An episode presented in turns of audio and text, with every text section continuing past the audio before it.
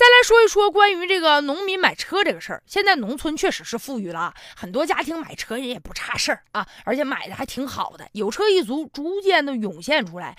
本来是一个皆大欢喜的事儿，但有些村干部就介绍了，说不是每一个买车的都有这实力，有一些呢打肿脸充胖子，没钱咋整？借钱咬着后槽牙，我也得买啊！不行，回头我还呗。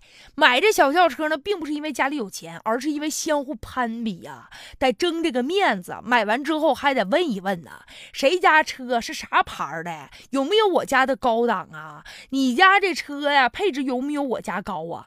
如果说咱买车真说有实际的用途啊，你比如说我开车出去联系个业务啥的，创造点经济价值，这个无可厚非。再者，如果说因为出行的需要，比如说我天天我得出去上班啊，这买车可。以，但是现在有一些农民呢，并不是因为这个，而且买车吧，你比如说城里人都钱不够了，我可以按揭贷款，但对于很多农民来说，没有啥正式工作呀，没有单位给开证明啊，搁啥抵押呀，所以走不了正常的金融服务的通道，就只能管别人借钱，但借钱我也得买，就是不能量入为出了，所以呢，没有算计好兜里这点钱儿。如果说家里没有这个经济条件的话，这不实用的话，这不是增加了经济负担吗？而且要想加油。我也挺费劲呐。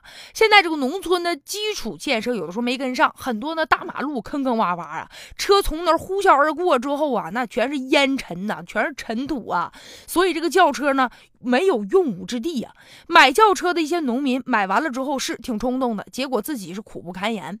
虽然说啊赶时髦这不应该，但是我们也确实是应该考虑到现在农民也有出行的需要啊。这农民有的时候不像咱城里人，比如说坐车、坐公交车。啊，或者坐个地铁，或者不行我打车，觉得挺方便。但对于很多农民来说呢，出去一趟啊，真是不容易，而且走个亲戚啥的，就得靠双腿来走路，而且因为。经济现在呢，就是得靠这个不断的去发展，你得有创业的机会，你自己种的东西哪能卖得出去啊？因为这个道路修的不好，所以说呢，交通不通，就导致了他们这个创业致富的好机会，有的时候就损失掉了。所以说，农民买轿车相互攀比，我们呀不赞成。但是农民出行的这个需要，他们的交通是不是发达，这个确实应该引起关注了。